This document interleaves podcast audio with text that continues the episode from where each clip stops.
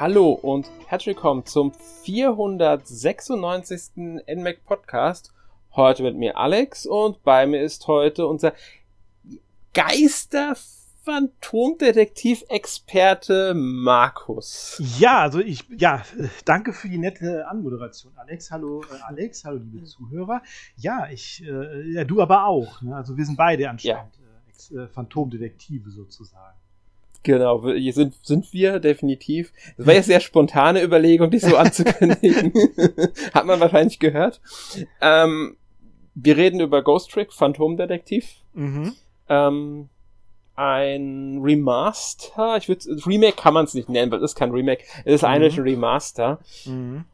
Ähm, und das ist ja ist ursprünglich für den Nintendo DS erschienen, 2010 im Juni, 19. Juni 2010 in Japan und 14. Januar 2011 in Europa. Mhm. Hast du es denn damals gespielt? Ich habe es gespielt. Ich habe auch die DS-Version gerade hier vor mir liegen. Das ist die mhm. US-Version, die habe ich mir damals äh, geholt. Hat ein sehr schönes Cover. Und ich war damals schon sehr, sehr begeistert von dem Spiel. Da freue ich mich jetzt auch, äh, wieder darüber reden zu können mit dem Remaster. Ja, geht mir genauso. Ich, hab's, ich, ich freue mich auch sehr, dass wir darüber reden können durch das Remaster. Ich habe das Spiel damals auch gespielt. Ich habe die deutsche Version unten, also nicht jetzt hier, aber ich habe sie noch in meiner Sammlung. Mhm. Und ich habe das Spiel damals wirklich gerne gespielt. Es gehört immer, immer noch zu meinen absoluten Favoriten für den DS. Mhm.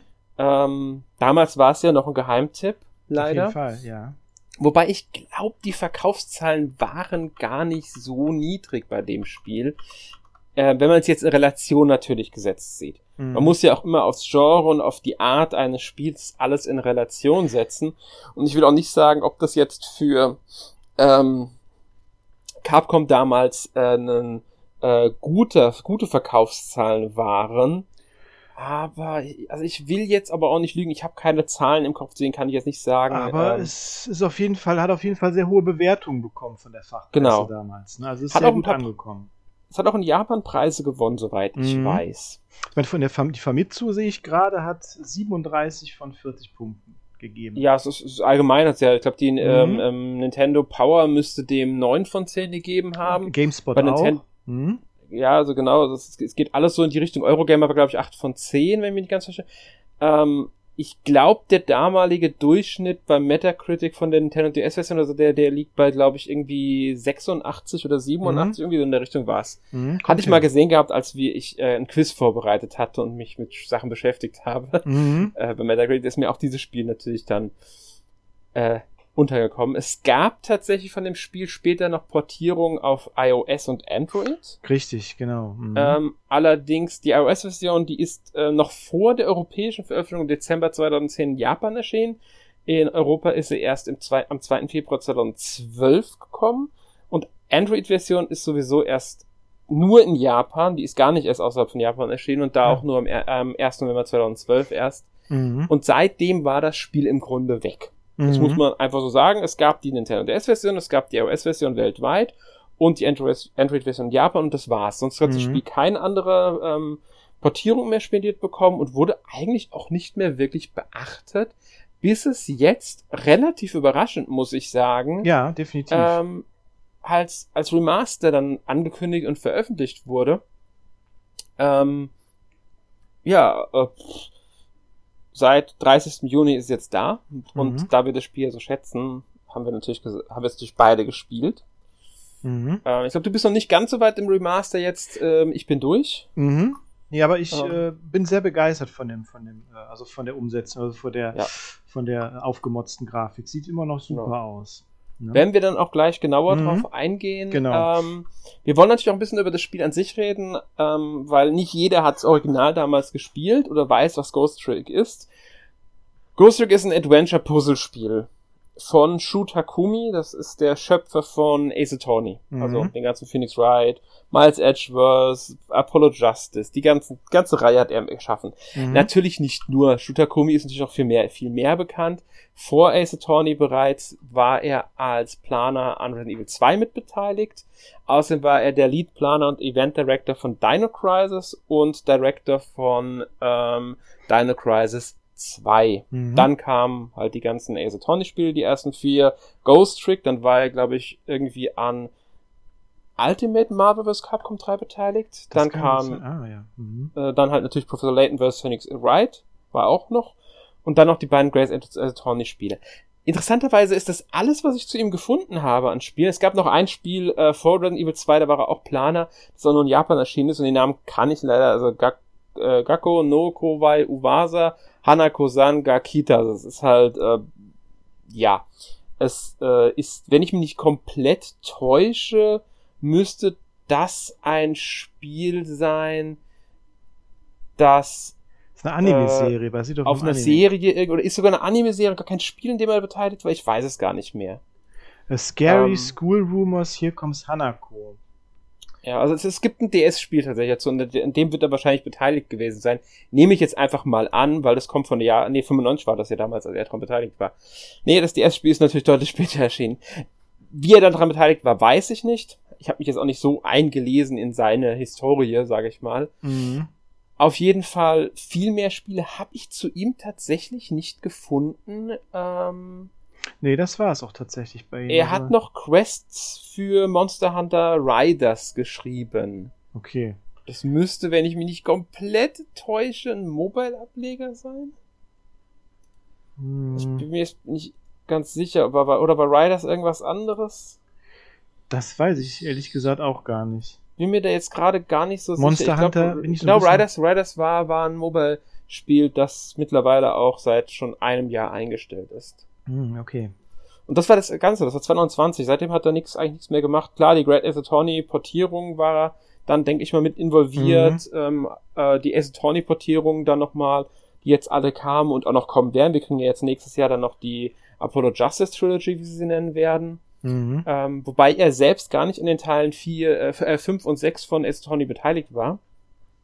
Er war nur, ähm, äh, also in den beiden Spielen war er halt irgendwie nicht involviert. Und ähm, halt jetzt Ghost Track. Nur um so auch mal seine Historie so ein bisschen hier zu beleuchten, Mhm. weil das ist nicht ganz unrelevant, gerade die Ace Attorney Sache. Weil man kann schon sagen, dass der Humor von Ace Attorney äh, bei Ghost Trick auch zu spüren ist. Definitiv, definitiv. Ich meine, vielleicht arbeitet er ja im Moment auch an einem neuen Spiel und das ist nur einfach nur noch nicht äh, irgendwie, ähm, äh, irgendwie angekündigt worden. Das ne? kann gut sein. Oder er hat mittlerweile eine andere Position, ich weiß es halt nicht. Ich, Oder das, Wie, ges ja. wie gesagt, ich, ich äh, bin jetzt nicht so ähm, involviert. Ich weiß, dass er an der Ace Attorney Anime-Serie mitgewirkt hat, was ja auch irgendwie logisch ist. Da war Mhm. er irgendwie als Supervisor Autor, glaube ich, beteiligt. Ähm, ja. Aber ansonsten, ich meine, er ist noch bei Capcom. Also ich, ich, ich glaube nicht, dass er sich das Unternehmen verlassen hat. Deswegen, Mhm. ähm, Hätte man, glaube ich, gehört. Nee. Ja, das hätte man mitbekommen. Also Mhm. w- mich würde es nicht wundern, wenn er wirklich an einem neuen Spiel irgendwie arbeitet zurzeit. Mhm. Ähm, aber gut, gehen wir mal zu Ghost Trick. Mhm. Ähm, ich würde sagen, wir beschreiben erstmal so ein bisschen Szenario und Geschichte. Ähm, direkt hier der Hinweis, wir werden das nur anreißen, weil bei diesem Spiel die Geschichte einen sehr, sehr zentralen Aspekt der Spielerfahrung ausmacht. Definitiv, ja. Und, Und äh, äh, ja, ja, ist, Ja? und die Story hat auch so viele äh, coole Wendungen, dass man da Mhm. eigentlich gar nicht, äh, also sollte man selbst erleben. Wir wollen da gar nichts spoilen. Ganz genau. Ähm, Hauptfigur ist ein Geist, also man kann zumindest den Anfang kurz anreißen. Wir Mhm. wachen auf einem Schrottplatz auf, sehen eine Szene, dass da halt eine Leiche liegt und eine äh, rothaarige Frau, die halt äh, bei der Leiche ist und schaut, ob ja, ob die Person noch lebt oder halt tot ist. Mhm. Und wir sind schon verwirrt, kriegen dann von einer Lampe, einer Tischlampe, Mhm. ähm, die Information, wir sind halt tot und, und deswegen haben wir auch unsere Erinnerungen verloren und wir haben nur eine Nacht Zeit, um aufzuklären, wer uns getötet hat, weil wir uns sonst auflösen. Wir haben besondere Kräfte, die sogenannten Geistertricks. Wir können ähm, Objekte, in die wir rein, äh, in denen wir drin sind, beeinflussen, zumindest einige Objekte. Ähm, und ja, das ist dann auch die zentrale äh, Spielmechanik. Ich will gar nicht viel mehr zum Spiel verraten. Man kann auch sagen, dass man immer wieder mal die Charaktere, die, auf die man trifft, unterstützt, denen das Leben rettet, was auch Gerade, wieder ich eine meine, direkt, Spielmechanik direkt, ist. ja, äh, direkt am Anfang der Ja. rothaarigen Dame, der Genau. Muss man ja direkt das Leben retten. Die wird ja von einem Killer äh, bedroht. Und, Und erschossen, das passiert in den ersten Spielminuten. Genau. Und dann müssen wir da- die, sie halt retten. Und da gehen wir, da kommen wir dann eigentlich auch schon aufs Gameplay, weil das Gameplay geht hier natürlich sehr, äh, sehr in dieses ganze, in diese ganze Inszenierung der Story auch ein bisschen über. Äh, was man noch sagen sollte, die Geschichte ist im Visual Novel Style gehalten. Also mhm. das heißt, man hat jetzt keine äh, groß, außer natürlich Spielgrafik, ähm, die wirklich schick ist, aber da werden wir gleich noch drauf eingehen. Ähm, haben wir halt zwischen die ganz normalen Szenen und dann halt Charakterbilder mit Dialogboxen, ähm, die teilweise schon recht lang sein können, die Dialoge, muss man auch mal sagen. Mhm, das stimmt. Ähm, aber bei weitem nicht so aussuchen wie in einigen anderen Spielen. Also an einen Ace Tawny kommt es da nicht ran. Nee, nee. Also das ist, nee. ist äh, und es ist äh, und, und äh, das sind noch halt auch keine Standbilder oder so, weil sich die mhm. Charaktere halt im Hintergrund auch immer bewegen. Wenn man sieht genau. dann auch ja. agieren. Das sollte man auch dazu sagen. Und ähm, ja, dann wird, halt, wird, wird Lin erschossen und wir müssen sie retten. Dafür müssen wir unsere Geistertricks verwenden. Wir können, also eigentlich sind wir wirklich nur so eine Seele, eine Flamme. Mit, als solche können wir uns immer einen ganz, ist wirklich kein großer Bereich. Wir sind in einem Objekt drin. Im Kern eines Objektes. Sagen wir im Kern eines Kühlschranks. Und von diesem können wir uns dann in diesem kleinen Bereich bewegen. Und wenn dann ein anderer Kern in der Nähe ist, zum Beispiel von einem Ventilator, können wir zu diesem Ventilator springen. Und so müssen wir uns dann durch die Gebiete, in denen wir uns halt befinden, bewegen, um halt an andere Orte zu erreichen. Und manche Objekte, wie zum Beispiel den Kühlschrank, können wir halt beeinflussen. Zum Beispiel im Kühlschrank können wir die Tür öffnen, den Ventilator können wir ein- und ausschalten. Und so beeinflussen wir die Umgebung und können uns so auch neue Wege eröffnen das ist so schon mal diese Grundlage. So lösen wir halt auch einige Rätsel, die außerhalb dieses ähm, Lebensrettungsdings ist. Weil es gibt ja auch ein paar Rätsel, die jetzt im ganz normalen Spielverlauf stattfinden und einfach nur erfordern, wir müssen uns einen Weg suchen, wie wir dann dies und jenes erreichen. Genau, müssen noch welche Gegenstände einschalten oder so, oder wie kommen wir da, äh, wie können wir eine Tür öffnen oder irgendwie sowas, ne? Dann, ganz genau. Ne, dass wir halt von Gegenstand zu Gegenstand springen, um irgendwo in einen anderen Gegenstand letztlich reinzukommen, um den dann äh, äh, zu bewegen oder einzuschalten oder so. Mhm. Ja. Das kann teilweise ganz schön knifflig sein, ist ja. auch sehr motivierend. Ähm, aber ein, ich würde sagen, sehr großer Aspekt der ganzen Handlung ist halt dieses Leben retten. Und das funktioniert, indem wir mit, äh, also als, indem wir in den Körper, also in eine Leiche hineingehen. Die hat einen speziellen Kern und ähm, das kann unser Charakter halt laut Story nur bei gerade erst gestorben, also zu lang dürfen wir noch nicht tot sein. Und dann können wir mit dieser gerade verstorbenen Seele auch reden und vier Minuten in der Zeit vor den Tod der Person springen mhm. und haben dann die Möglichkeit, in dieser Vergangenheit zu versuchen zu verhindern, dass diese Person stirbt. Und das machen wir natürlich, indem wir zwischen Gegenständen hin und her springen und diese beeinflussen. Zum Beispiel, indem wir eine Gitarre spielen, um einen Killer abzulenken oder indem wir eine Schranke heben, um den Arm eines äh, äh, halt die, die, die, ein Gewehr nach oben zu schlagen, damit es der, der Schuss vorbeigeht. Genau.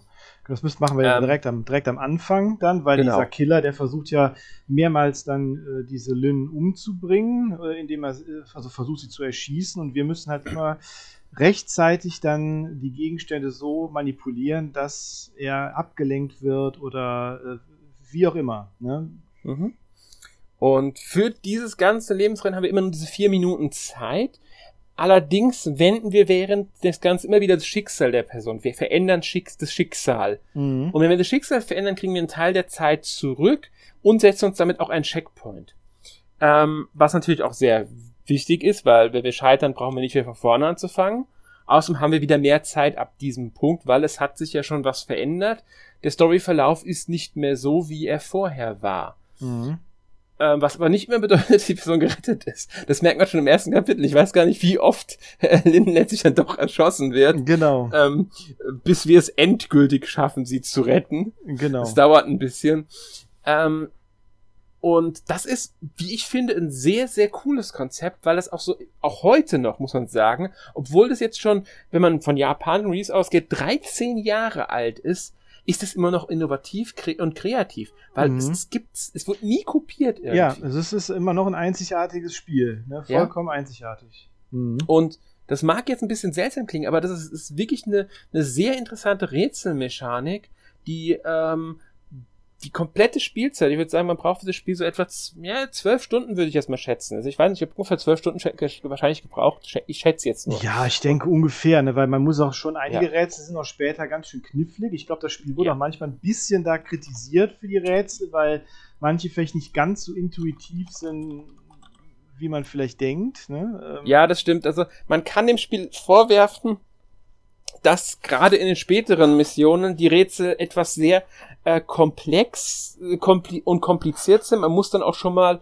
ein bisschen äh, herumdenken, auch weil eine zweite Fähigkeit dazu kommt. Wir wollen jetzt nicht verraten, wieso und wie die dazu kommt, mhm. aber man kann Objekte, die identisch aussehen und sie müssen wirklich identisch sein, auch in ihrer Position und Ausrichtung, die können getauscht werden.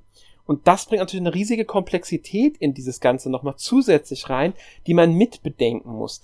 Glücklicherweise nimmt ein Spiel in den wirklich schwierigen Momenten dann auch gerne mal in die Hand und äh, löst sowas auch selbst mal.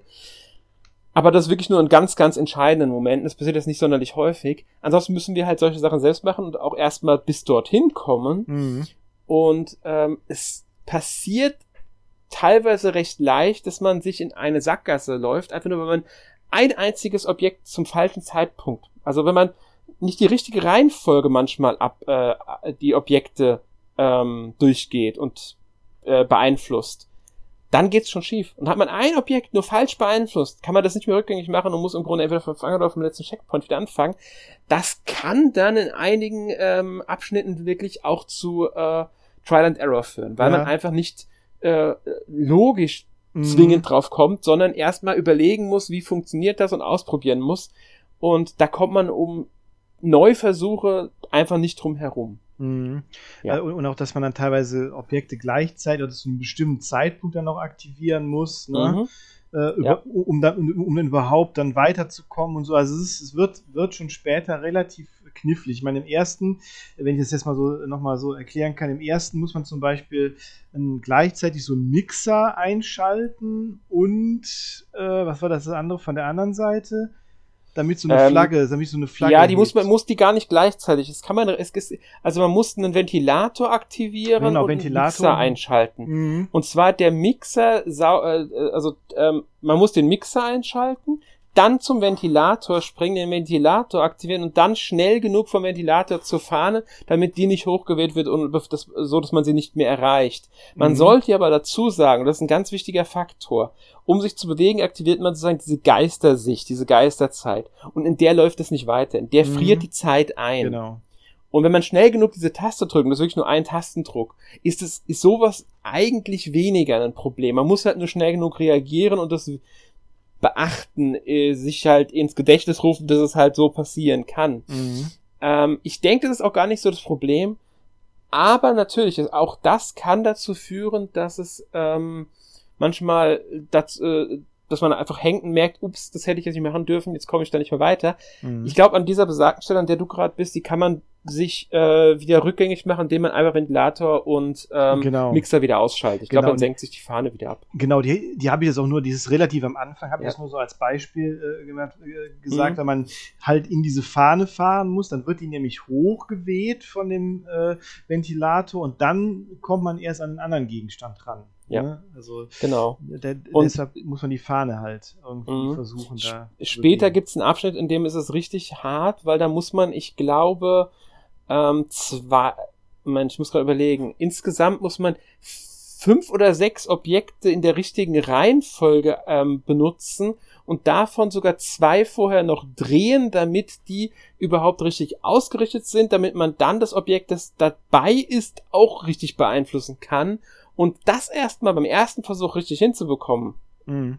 ist fast, also da muss ich ganz ehrlich sagen, es ist, ist fast unmöglich, weil da muss man erstmal drauf kommen, dass das diese Lösung ist, auf die man dort braucht. Äh, weil, weil die erschließt sich einem auch nicht sofort. Mhm das kann man hier als groß, als eins, ich muss wirklich sagen, das ist der einzige Kritikpunkt, den das Spiel wirklich hat. Mich hat das nie so ähm, demotiviert oder gestört, dass ich jetzt aufgehört hätte. Mhm. Ich habe immer weiter gespielt und bin dabei geblieben. Mhm. Ähm, mit, mit, mit viel, viel Spaß auch an dem Spiel. Und wenn ich dann wirklich mal so einen Moment hatte, in dem ich Trial and Error hatte, in dem ich dann gesagt habe, oh, jetzt muss ich neu versuchen, war das eigentlich selten so, dass ich mich wirklich geärgert habe. Im Normalfall bin ich dann wirklich so, äh, okay, jetzt weiß ich aber, dass ich, äh, was ich machen muss, was ich falsch gemacht habe. Weil das ist nämlich auch so ein Punkt. Finde ich zumindest, dass zumindest die Fehler nicht komplett unoffensichtlich sind. Man kann nachvollziehen, was schiefgelaufen ist. Das heißt nicht, dass man nicht vor einem erneuten Fehlversuch ähm, bewahrt bleibt, weil dann vielleicht der nächste Schritt wieder falsch ist oder so. Aber man kann sich langsam hinarbeiten zu der richtigen mhm. Lösung. Mhm.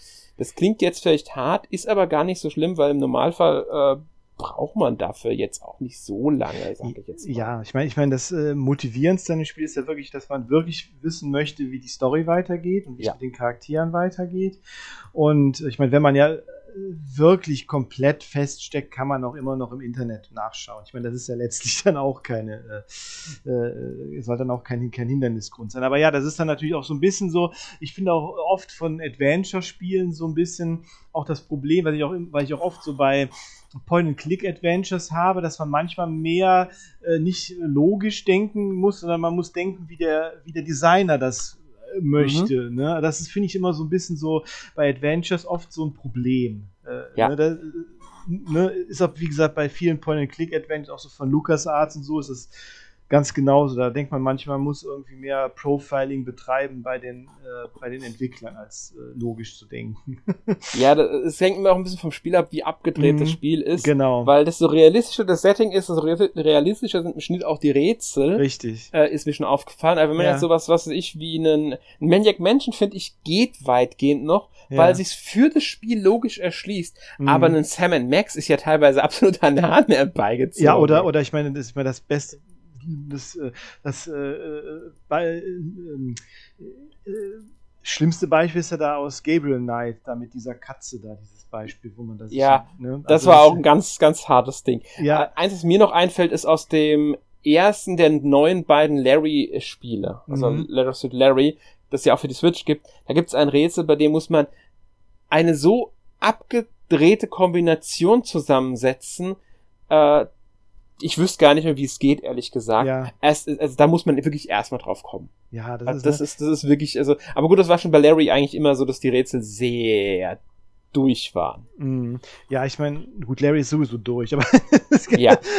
aber, aber nee, aber ne, deshalb, deshalb meine ich ja, man muss da immer so ein bisschen halt äh, gucken äh, und ich meine, wenn es einem zu viel ist, dann kann man dann auch ist es auch nicht schlimm, wenn man da mal nachguckt, finde ich, Nein. weil irgendwie kommt es dann auch sehr auf die Story dann letztendlich an. Ne? Genau, und man muss halt auch sagen, also es ist bei allen, Spiel, bei allen Spielen dieser Art, so bei Adventures, dass sie immer erfordern, dass man sich in diese Welt hineindenkt und mhm. damit in die Logik dieser Welt, dieser Rätsel.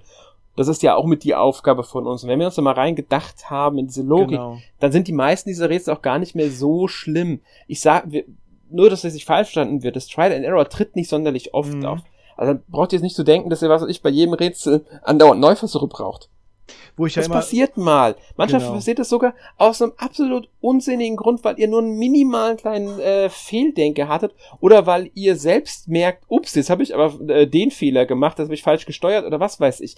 Das sind wirklich oft nur Kleinigkeiten und das stört im Normalfall so so so gar nicht. Mm, ja, ähm, äh, ich meine, wenn man wenn du jetzt sagst so realistisch äh, oder so, wenn man da in die Welt reindenkt, ich meine, ich, wo ich denke, dass die Rätsel zum Beispiel sehr logisch sind, sind zum Beispiel bei Nine Hours, Nine Persons, Nine Doors, also bei der. Ähm, Habe ich leider nicht gespielt. Achso, weil da fand ich die Rätsel eigentlich immer, also der ganzen Reihe eigentlich. Ne, äh, hm. Kann ich so leider nicht nachvollziehbar. sagen. Ja, das, habe ich leider nicht gespielt. Es gibt so ein paar Spiele, bei denen ich das, äh, also diese, diese, diese Rätsel nachvollziehbar finde. Man muss sie halt auch immer im Hinterkopf behalten. Das ist ein Spiel vom Aces Horny Entwickler und entsprechend ist auch Humor und Gestaltung des Spiels. Mhm, genau. Aber ich will jetzt, ich, ich finde, wir klingen gerade viel zu negativ dabei. Ja, natürlich, ich, natürlich. Wir schrecken gerade jeden ab, der das Interesse an dem Spiel hat. Deswegen will ich das Ganze, ich will, muss das relativieren, weil es ist nicht so negativ, wie es vielleicht geklungen hat. Diese Mechanik ist unglaublich motivierend und wie gesagt, selbst wenn man mal ein Rätsel neu starten muss, das gehört bei jedem Spiel dazu. Eben, Beim einen Spiel, bei Mario, da fällt man halt mal in ein Loch und dann muss man äh, einen, vom vorne anfangenden Level. Bei Zelda stirbt man mal in einem Dungeon, da muss man halt den Dungeon nochmal von äh, vom letzten, ja, was ich, ja, meistens vom Eingang des Dungeons neu starten oder so.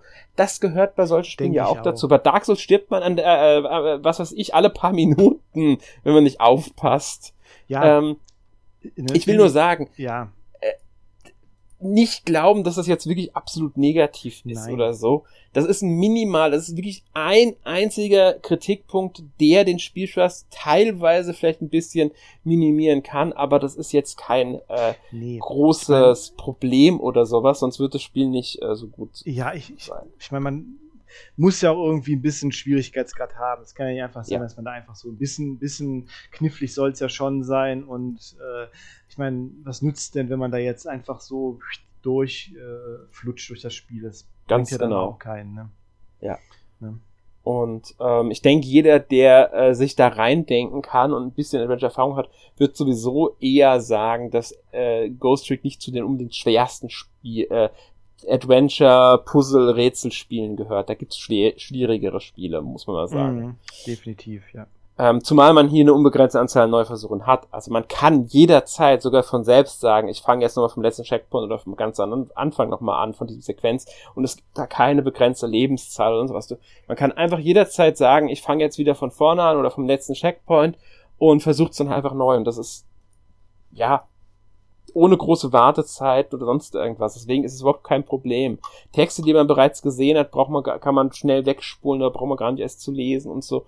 Deswegen ist es überhaupt keine große äh, Sache und wie du schon gesagt hast, Schwierigkeitsgrad muss ja gegeben sein. Eben. Ne? Also das, das gehört ja dann auch wirklich dazu. Und ja, das ist dann manchmal vielleicht äh, ein bisschen knifflig, aber ne, es gibt ja immer eine Lösung. Wenn man, wenn, wenn ihr nicht weiterkommt, einfach mal im Internet nachgucken letztlich. Ne? Genau. Ähm, gut.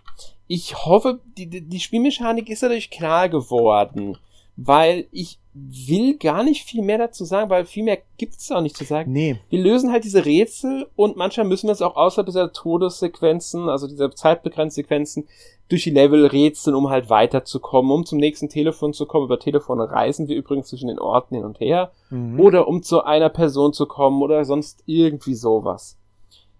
Das klingt vielleicht ein bisschen eintönig, ist es aber überhaupt nicht. Aber was auch daran liegt, dass die Schauplätze sehr abwechslungsreich sind und die Charaktere so richtig schön abgedreht. Ja, genau wie, also äh, ne, man erkennt da wirklich die, die äh, äh, Ace Attorney äh, DNA da drin, ne? Genau. Definitiv. Mhm. Das, das ist gerade bei den Charakteren, weil die sind einfach nur absolut herrlich. Ich, äh, Kommissar Cabanella zum Beispiel, das, wer den kennt, weiß sofort, was ich meine. Genau, der würde auch total in ein Attorney Spiel passen, ne? Also Ja, definitiv. absolut. Äh, Also eigentlich alle Charaktere. Ja, jeder von denen. Mhm. Äh, Lynn ist ja auch abs äh, kap äh, absolut kaputt im Kopf. Und man darf nicht vergessen, und ich, ich will damit nicht zu viel spoilern, ich verrate auch nicht warum, aber Rakete ist der beste Videospielhund aller Zeiten. Definitiv. Ja. Sowieso. Also, wer es spielt, wird merken, warum. Rakete ist der Hammer. Ähm, gut, ich würde aber sagen, ähm, ja, viel mehr gibt's zum Gameplay jetzt auch nicht zu sagen. Nee, viel, Ähm, viel, viel Gameplay äh, ergibt sich dann tatsächlich auch, wenn man es selbst spielt. Ich meine, das, das Genau. dieser, dieses erste Kapitel da, wo man Lynn vor dem Killer retten muss, dieser Prolog quasi, der ist ja schon, äh, der erklärt die sehr gut, diese ganzen Mechaniken und äh, gibt einem auch schon alles in die Hand, was man dann für das spätere Spiel äh, dann auch Ja. benötigt. So, ne? Und dann, Ja. äh, es gibt ja auch eine Demo, die man ausprobieren kann. Genau. Also das ist das erste Kapitel, was du meinst. Das dient Äh, halt als ja. Tutorial. Ja. Ähm, die Demo umfasst sich die ersten beiden Kapitel. Mhm. Ähm, und wenn man die gespielt hat auf der Switch, kann man sogar den Spielstand, oder auf allen anderen Systemen, auf denen das Spiel erschienen ist, kann man sogar den Spielstand mit in die Vollversion übernehmen, sollte dann aber beachten, das Spiel hat integrierte Erfolge, die man freischaltet. Unter anderem für das Lösen von jedem Kapitel.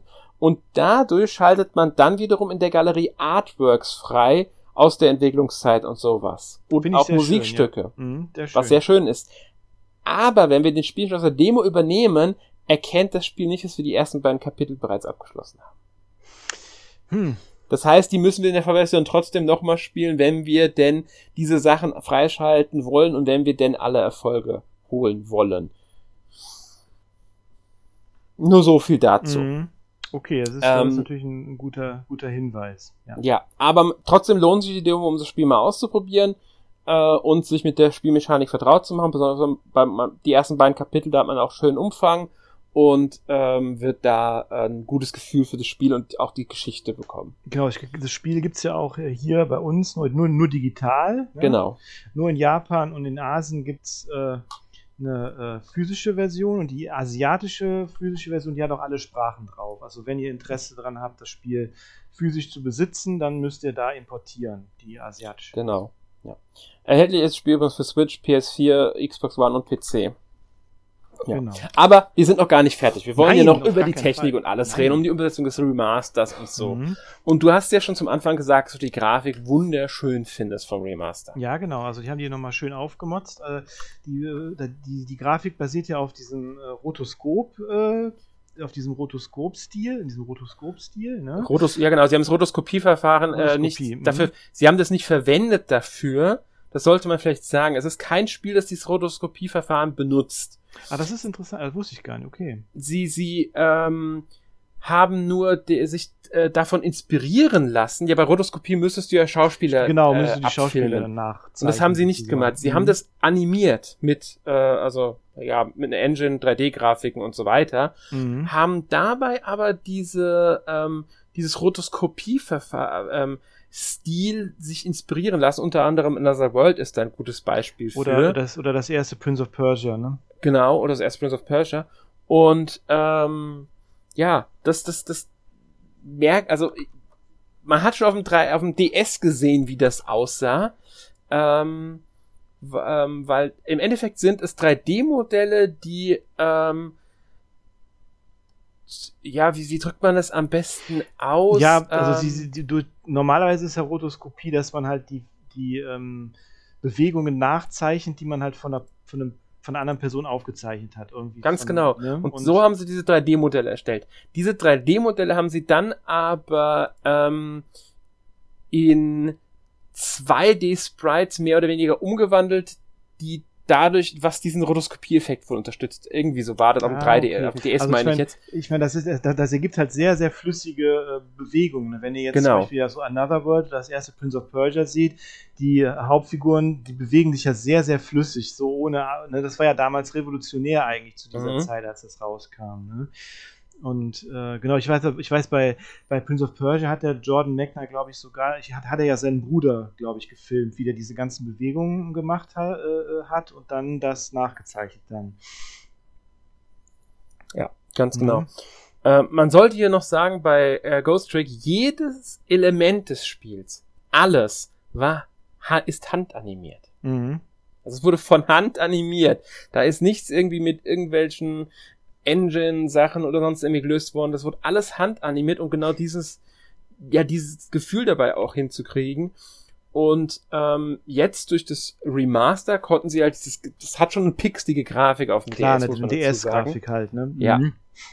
Das konnten sie halt jetzt verändern und dadurch wirkt das Spiel auf der äh, Switch zum Beispiel sehr modern. Ja, also es wirkt wirklich, mhm. das sieht, es sieht absolut, das hätte auch genauso gut heute entwickelt werden können vom Stil her, ja. weil eben diese, dieser Stil, diesen Comic-Stil muss man sagen, so ein Comic-Anime-Stil, ähm, der auch sehr bunt ist, sehr farbenfroh ist mhm. und mit dem Rotoskopie in Einklang wirkt das nicht so, als ob das jetzt ein ehemaliges DS-Spiel wäre, wenn man davon absieht, dass es links und rechts Balken hat, weil es halt im 4 zu 3 Format verblieben genau. ist, im DS-Format verblieben ist. Genau.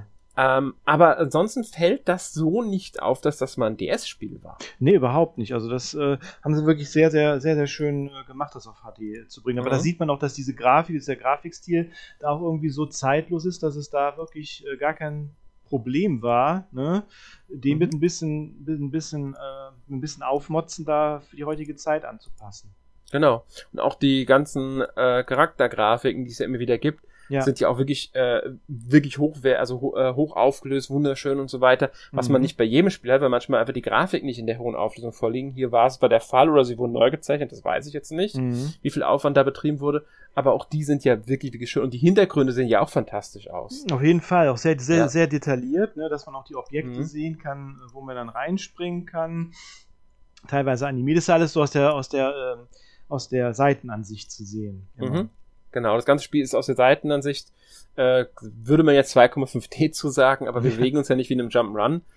Ähm, aber das, das passt wunderbar, dieses Seitenansichtsstil und unterstützt auch sehr, sehr gut diese ganze Erzählweise dieses Spiels, diese Grafik, gerade weil die Charaktere so lebendig wirken ähm, und, und dadurch auf Szenen auch entsprechend, also auf Ereignisse entsprechend reagieren können überhaupt. Mhm. In ihrer ganzen Körpersprache. Ähm, ja. Es, ich, also ich muss sagen, wirklich großartig und das, das, das Remaster lässt dieses Spiel nochmal in einem wesentlich äh, hübsch, also wesentlich, wesentlich besser erscheinen.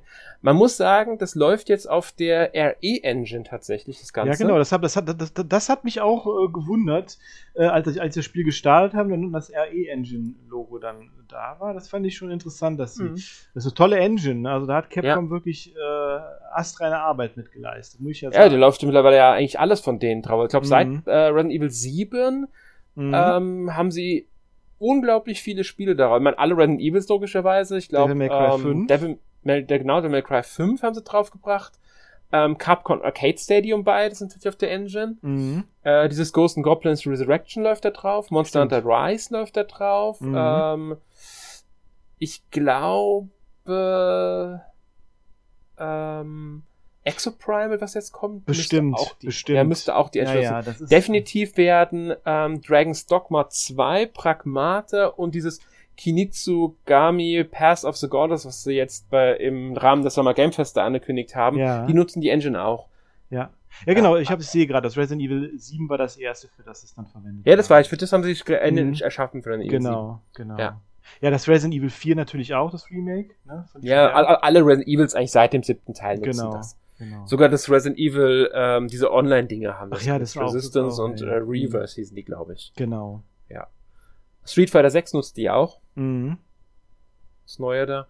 Ja, also die Engine, die ist schon sehr vielfältig. Sehr also vielseitig kann, und ja. äh, kann auch, ist auch wirklich, also, ne, wirklich, also grafisch, also die Resident Evil-Teile sehen ja super aus. Resident Evil 2 hat immer noch den realistisch aussehendsten Hamburger, finde ich.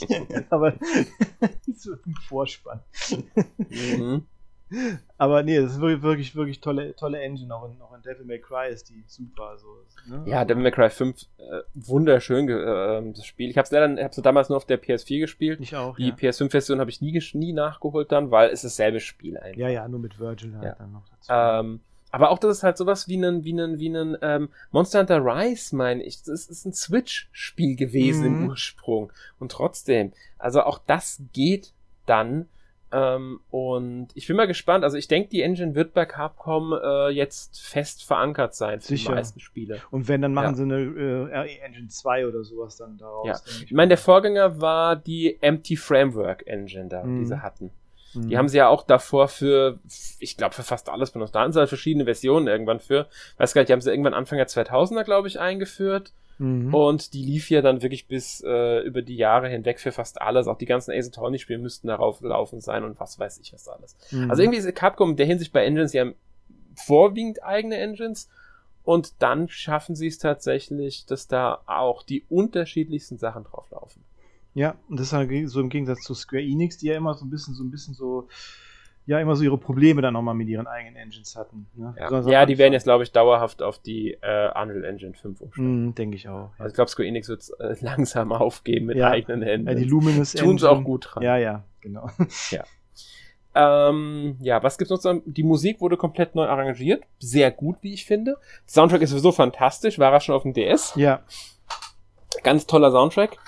Und ähm, auch in der Remaster-Version jetzt in der neu arrangierten tolle, to tolle Musik immer noch, die auch super neu arrangiert wurde.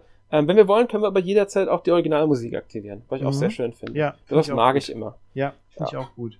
Das und wie gesagt auch diese ganzen Artworks und so, die man freispielen kann, finde ich auch, finde ich auch sehr nett, dass das alles ja. dabei ist. Wir können auch äh, Hintergründe freischalten, die dann links und rechts ähm, weil wir haben ja diese Balken links und rechts genau. und da genau. können wir unabhängig voneinander Hintergründe tatsächlich einstellen. Mhm, das, ist auch, ist auch nett. Immer so, ja. hat ja, das haben ja auch so diverse äh, Vertikalshooter. Ne? Das Raiden 3, was ich da letztens getestet habe, das hat das ja auch.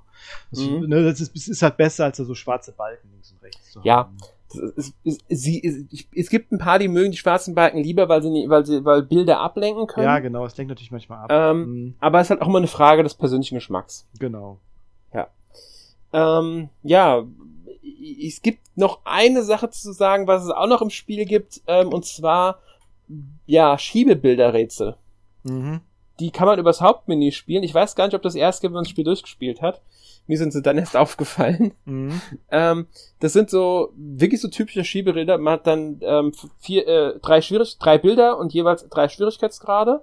Allerdings keine, nicht, sind keine Standbilder, sondern animierte Szenen tatsächlich. Ähm, 3x3, 4x4 oder 5x5 und dann hat man halt diese, dieses Bild in entsprechend viele Felder eingeteilt. Also, äh, und eins ist leer. Und da muss man die Bilder halt so rumschieben, dass es halt das Bild ergibt, also die Szene ergibt, die da abgebildet ist. Mhm. Kennt man ja. Und das mhm. ist natürlich gerade deshalb auch schwer, weil sich die ganze Zeit das Bild bewegt. Die Figuren hin und her laufen. das, das, da muss man dann die Objekte suchen, die standhaft, die, die, die, die, die äh, immer bleiben. Und gerade bei dem dritten der Bild, der Szenen, ist, gibt's sowas kaum. Du hast kaum solche Orientierungspunkte. Du kannst eine Hilfe aktivieren, durch die die Felder durchnummeriert werden. Was ich sehr fair finde, weil nämlich auch durch das Lösen von diesen Rätseln, ich glaube aber nur im 5x5 Schwierigkeitsgrad, schaltet man Grafiken frei. Mhm. Also Artworks für die Galerie, ja. Das ist noch so ein Zusatz, den sie reingepackt haben. Sollte mhm. man vielleicht auch noch erwähnen. Nett. Ja. Okay. Mhm. Genau. So, ähm, ja.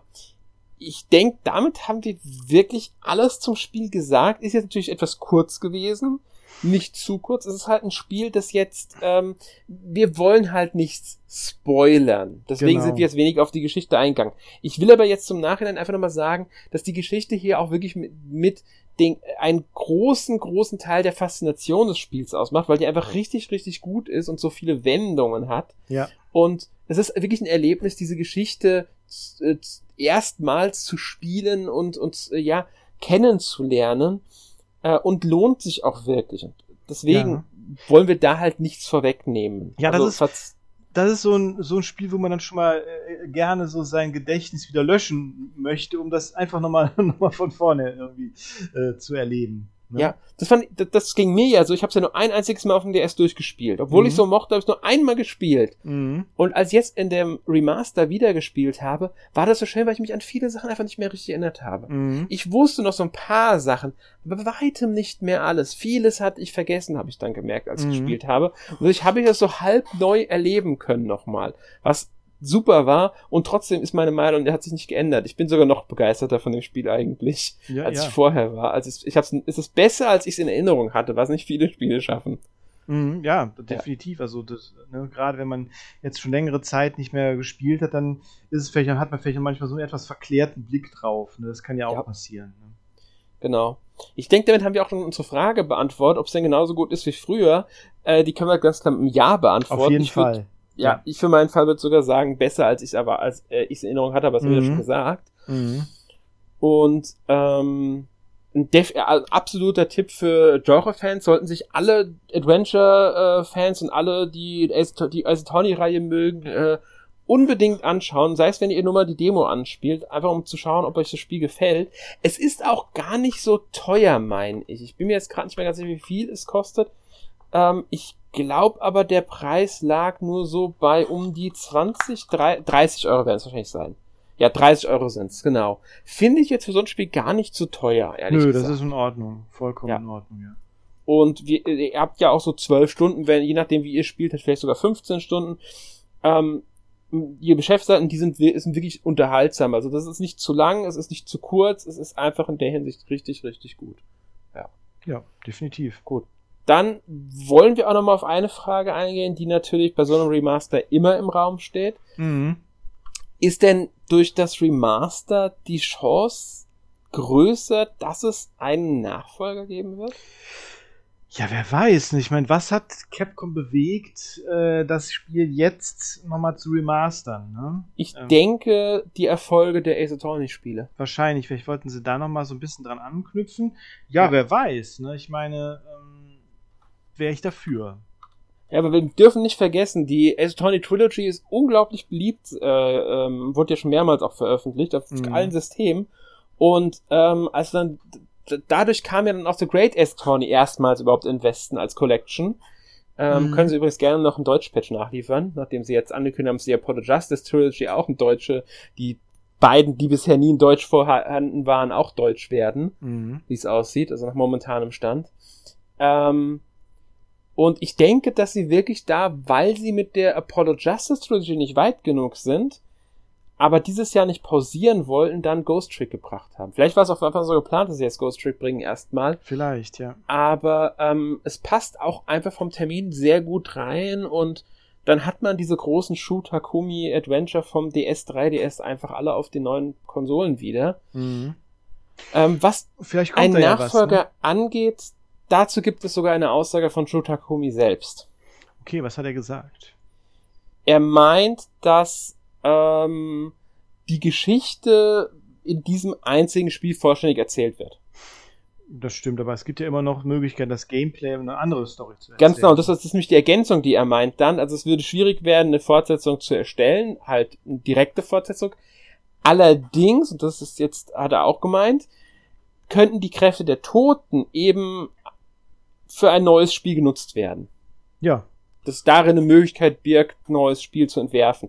Also dass man gar nicht jetzt wirklich eine direkte Fortsetzung mit den Charakteren hat, die man jetzt aus Ghost Trick kennt, sondern dass man einfach ein neues Spiel mit neuen Charakteren erzählt, mit einer komplett neuen Geschichte, aber halt wieder dieses Spielprinzip einfach nutzt. Genau, aber das muss ich sagen, das hätte ich dann auch so erwartet irgendwie. Ne? Ja, ich auch. Ähm, interessanter Ansatz, muss man mal abwarten, ob das äh, kommt. Wir wollen natürlich jetzt auch nicht so viel dazu verraten, wie denn jetzt Ghost Trick äh, ausgeht oder endet oder wie auch immer. Ähm, aber finde ich interessant die Aussage. Ich würde mich freuen, wenn sie da noch mal was bringen mit Ghost Trick. Vielleicht mhm. auch mit neuen Ideen. Man kann ja neue Geisterkräfte einfinden. Es müssen ja nicht original die bleiben, die wir jetzt aus dem äh, diesem Spiel kennen. Mhm, genau. Ja. Gut. Aber ich würde sagen, damit sind wir durch mit dem Thema Ghost Trick für unseren Podcast. Ich ja. hoffe, wir konnten euch jetzt trotz des ja, der eher Kürze einen guten Eindruck des Spiels geben. Ihr könnt auf der Webseite bei uns, also n-mac.org, auch bereits einen Test zum Spiel lesen.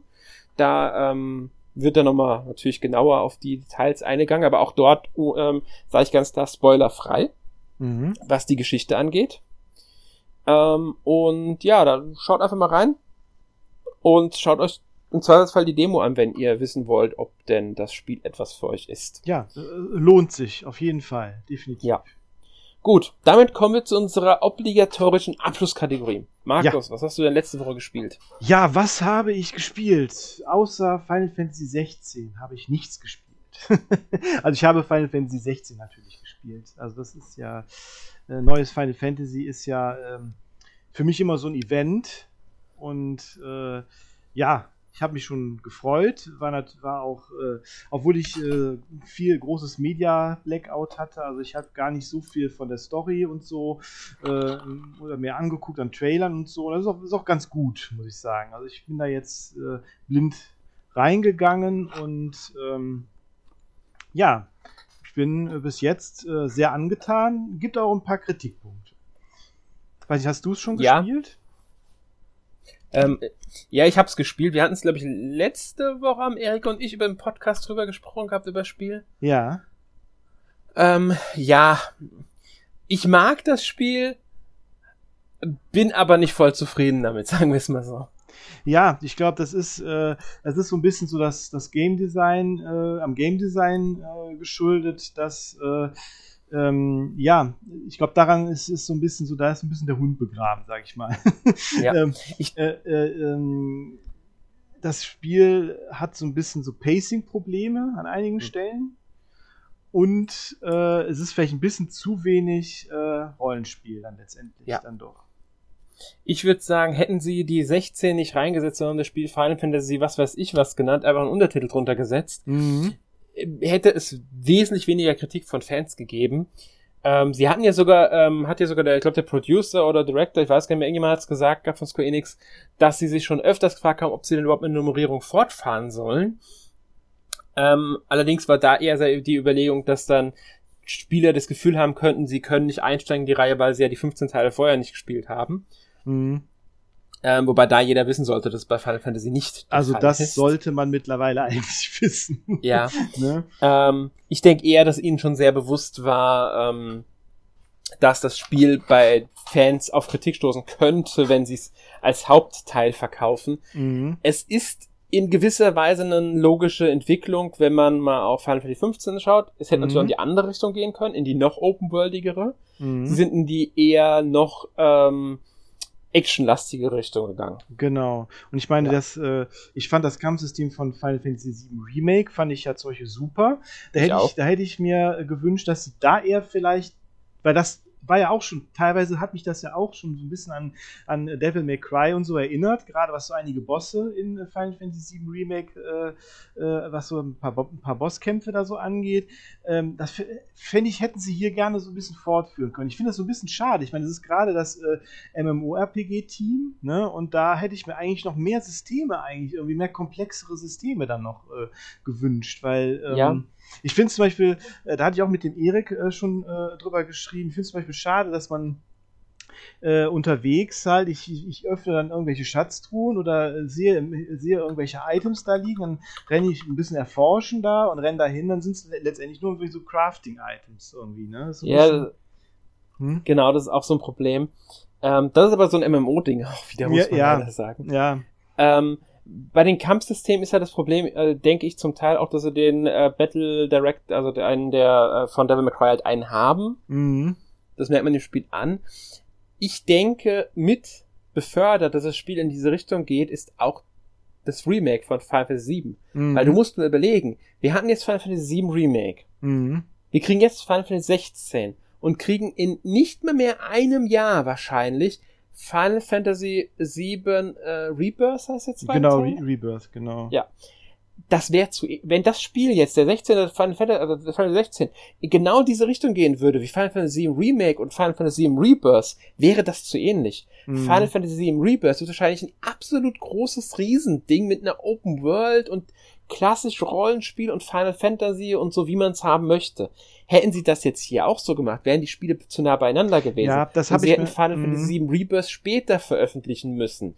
Das geht aber nicht, weil dann wären ihnen die Fans aufs Dach gestiegen. Ja, das, das, das, das, das, das habe ich mir auch so gedacht. Das ist dann so ein bisschen, wenn sie das jetzt zu ähnlich an, an, an, an 7 Remake gemacht hätten, dann, die wollten da schon ihr eigenes Ding äh, machen.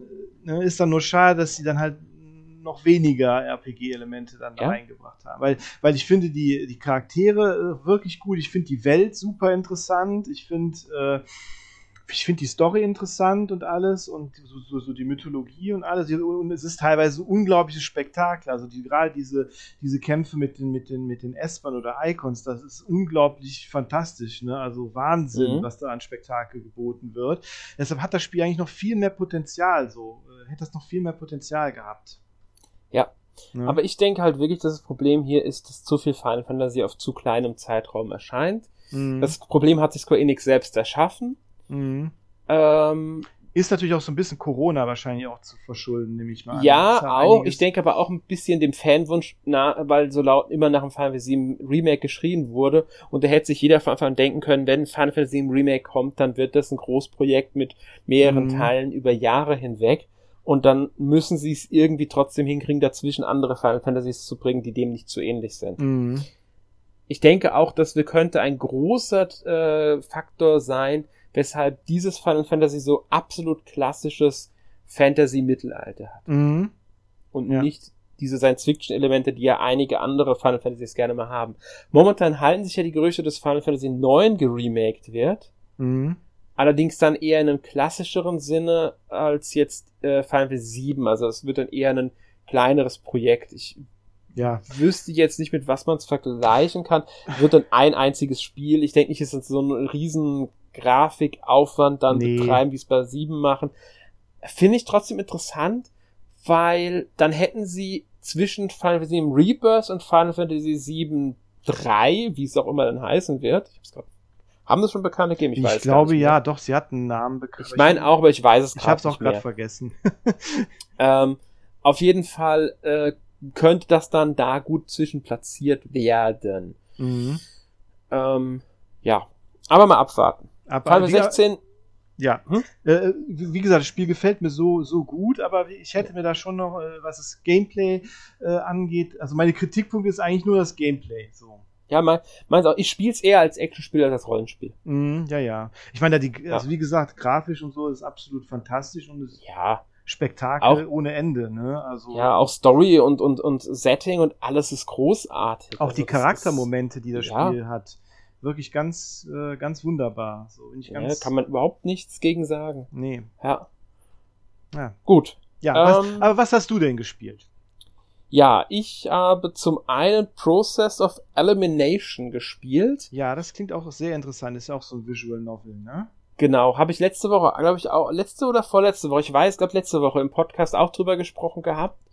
Ähm, ist also eine Visual Novel mit so einer Strategiekomponente, allerdings ist der Visual Novel Teil wesentlich präsenter als dieser Brettspiel-Strategie-Teil. Mhm. Ähm, ist ein wirklich, wirklich schönes Spiel, muss ich sagen, mit einer spannenden Mystery-Thriller-Story, Mhm. äh, die auch einige Wendungen hat und bis zum Ende äh, fesselt, weswegen ich auch das viele Lesen überhaupt nicht so schlimm finde. Ich hätte zwar den Gameplay-Anteil gerne noch präsenter gehabt, einfach weil der auch wirklich toll ist und wirklich Spaß macht, diesen Mhm. Strategie-Brettspielanteil. Ähm, äh, wobei man Brettspiel eigentlich gar nicht, es ist, ist Brettspiel nur wegen der Optik, ist also ein Strategieteil. Mhm. Ähm, aber auch so finde ich das Spiel richtig, äh, wirklich, wirklich gut. Gibt sogar eine Retail-Version davon bei uns in Europa. Also eine deutsche Retail-Version gibt's davon, als Mhm. Deluxe-Edition. Äh, Nippon ich überrascht, aber, für 50. aber das macht, ich. Macht Nipp- Nippon Ichi ja äh, gerne eigentlich. Selbst, Ja, selbst genau. den kleinen Spielen. Ich, also ich meine, selbst dieses Monster-Menü hat ja auch eine Retail-Version bekommen. Genau. Äh, man soll ja sagen, das Spiel ist halt rein auf Japanisch vertont und hat nur englische Texte. Deutsche Texte gibt's nicht. Wenn man sich damit, äh, wenn man damit kein Problem hat, kriegt man aber echt ein tolles Spiel. ja, das ist also, dann halt auch man- wirklich, ist dann auch wirklich so ein Nischenspiel, muss man ja dann schon Ja, sagen. Ne? Genau. Mhm. Man muss halt Visual Novels mögen. Das sage ich ganz klar. Man hat wirklich, wirklich lange, teilweise, also ich muss wirklich sagen, teilweise Stunden am Stück lesen und äh, hin und wieder mal kurz eine Antwortmöglichkeit wählen, die aber nicht wirklich Einfluss auf die Story nimmt. Also das Mhm. ist äh, die, die, die Entscheidungen, die wir treffen, haben kaum Einfluss. Mhm. Also es gibt kein anderes alternatives Ende oder sowas. Das sollte man dazu sagen. Okay. Ja. Mhm. Gut. Ähm, und dann habe ich noch gespielt, das gerade erst erschienen, ne? also es ist nicht mal eine Woche erhältlich jetzt. Ähm, Atelier Mar Marie Remakes The Alchemist of Saalburg. Ja. Äh, Ja. Genau, da hast du dich ja wahrscheinlich auch sehr drauf gefreut, ne? Ja, genau. Ich meine, wer die Podcasts hört, wird wissen, dass ich ein großer Fan der Atelier-Reihe bin. Ist keinem muss allerdings sagen, dass ich ja erst relativ oder vergleichsweise spät eingestiegen bin, also nicht mit PlayStation 2, sondern erst mit PlayStation 3. Mhm. Ähm, deswegen bin ich auch, n- ich muss sagen, ich mag diese Zeitbegrenzungsmechanik nicht ganz so gerne, weil ich so ein Spiel gerne Mhm. entspannt spiele. Ja. Deswegen Genau. finde ich es schön, dass es bei Atelier Marie diesen Unlimited-Modus gibt, der einen ähm, zumindest über dieses, also es gibt äh, in der Story ist es so, dass Marie, beziehungsweise Malone heißt die eigentlich, Marie ist halt der Spitzname, ähm, muss innerhalb von fünf Jahren ihre Prüfung bestehen und ihr Examen ablegen, da sie halt die schlechteste Schülerin an der Akademie ist und deswegen kriegt sie ein Sonderexamen. Sie soll ein Atelier leiten, sich verbessern und halt einen Gegenstand herstellen, der ihre Professorin zufriedenstellt. Dafür kriegt sie fünf Jahre. Das Jahr fängt immer am 1.9. an und endet am 30.8. Jeder Mhm. Monat hat 30 Tage, sollte Mhm. man dazu sagen. Ähm, und das ist schaffbar in den fünf Jahren, problemlos, habe ich jetzt gemerkt. Der Unlimited-Modus, den man zu sich spielen kann, der bietet einem halt die Möglichkeit, über das fünfte Jahr hinaus zu spielen. Dann ist es egal, dann kann man halt, sobald man im sechsten Jahr ist, kann man dann jederzeit das Ende einfach aktivieren Mhm. ähm, wenn man es geschafft hat. Es gibt auch ein paar, es gibt auch unterschiedliche Enden, also ob man es schafft, ob man es nicht schafft und so weiter. Also gibt es so kleinere Abweichungen. Ähm, allerdings hat der Unlimited-Modus die Einschränkung, dass einige Events nicht äh, ja erfolgen, also die finden gar nicht statt. Also es gibt Okay. immer so Eve- Charakter-Events mit Charakteren zu helfen und so weiter. Das sind, wenn man nach der Liste geht, also es gibt so eine Event-Liste, in der man jederzeit nachgucken kann, was man machen muss, damit man ein bestimmtes Event auslöst und auch an welchem Zeitraum, weil die einige finden wirklich nur einem bestimmten Datum statt und so. Mhm. Ähm, dann drei Events genau ausgenommen. Da steht dann dabei, dass die im Unlimited-Modus nicht verfügbar sind. Ah, Ob okay. das Einfluss hat, weil einige andere Events setzen voraus, dass man bestimmte Events gespielt hat. Das kann ich so nicht sagen, weil ich natürlich mit dem Spiel jetzt noch nicht durch bin und nicht ähm, den Unlimited-Modus so weit gespielt habe, um zu sagen, äh, ja, diese Events so, muss man gespielt haben, damit man jetzt Event XY hat. Bisher habe ich den Eindruck, ähm, dass das nicht der Fall ist. Dass Mhm. man außer diese drei Events alle erreichen kann. Was ich jetzt dadurch auch noch nicht weiß, ist, ob denn, weil es gibt eine Prozentanzeige, wie viel von Events man gesehen hat, ob denn die Unlimited-Version immerhin so weit geht und sagt, die 100% erreichst du auch ohne diese drei Events. Mhm. Das wäre wenigstens fair, weil es gibt einfach jetzt die, gerade die Spieler, die ab Atelier Sophie eingestiegen sind, kennen nur mit Atelier 4 ist wirklich diese Zeitlimitierung. Alle anderen Spiele haben das nicht. Mhm. Stimmt. Ähm, äh, bist, du, bist du auch mit Rorona eingestiegen? Oder? Nee, ich bin mit Sophie eingestiegen. Mit Sophie, okay. Mhm. Und ähm, das war halt das erste Spiel, das auf diese Zeitmechanik komplett verzichtet hatte, weil das nicht allen gefallen hat, hat ja Atelier äh, Vieres, der Nachfolger, das dann ähm, noch zumindest teilweise drin gehabt. Glaub, die, mhm. Man muss halt innerhalb von äh, einer bestimmten Zeit, glaube einem Jahr, seine Prüfung auch ablegen, was auch locker zu schaffen ist. Also ich hatte am Ende noch so viel Zeit übrig. Das ist das Witz. Ähm, und äh, aber alle anderen Spiele nach Sophie, und das muss man sagen, Sophie ist halt schon 2015 in Japan erschienen, also die letzten acht Jahre, und da sind einige Spiele erschienen in der Reihe, sollte man sagen. Mindestens also seit Sophie Jahr. sind, glaub, ja, so ungefähr kann man das sagen. Also die wir haben Sophie, wir haben so Firis, wir haben Lidi mhm. Suel, wir haben Lulua, wir haben Riser 1, 2 und 3, wir haben Sophie 2. Also neun Spiele sind's, wenn ich mhm. mich erzählt habe. Ähm, Oh, plus noch ein Ableger, ähm, der jetzt noch äh, spielerisch ein bisschen anders ist. Das ist dieses Nelke and the Legendary Alchemists. Al mhm. Ateliers of the New World. Das habe ich selbst noch nicht gespielt. Ähm, das sollte man halt wirklich berücksichtigen. Aber man kann es ohne diese Zeitbegrenzung spielen. Entspannter wird es sich nicht unbedingt, weil halt immer noch der Druck da ist, Quests innerhalb von bestimmten Tagen zu erreichen. Events werden nur an bestimmten Daten ausgelöst, weil man da oft dann auch hat, ist es egal in welchem Jahr. Also du musst nur zwischen dem was weiß ich, 21. und 28.06. dies und jenes machen, dann wird dieser Event ausgelöst und wenn du es nicht in dem Jahr schaffst, schaffst du es halt im nächsten Jahr. Ah, okay. Äh, so zum Beispiel. Mhm. Ähm, ja. Ich will jetzt gar nicht so viel erzählen, wir werden bestimmt noch in einem Podcast Ganz sicher, ganz reden. sicher, bin ich, bin ich dabei.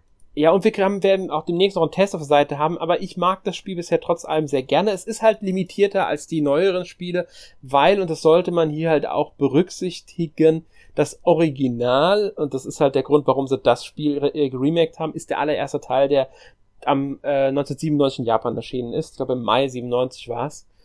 Und entsprechend ähm, limitiert ist das Spiel in manchen Punkten. Sie haben natürlich neue Sachen hinzugefügt, sie haben neue Events hinzugefügt und so weiter, aber man hat deutlich weniger ähm, Gegenstände, deutlich weniger Rezepte. Das mhm. Alchemie, äh, die Alchemie funktioniert ganz anders, ohne Puzzlemechanik oder sowas. Mhm.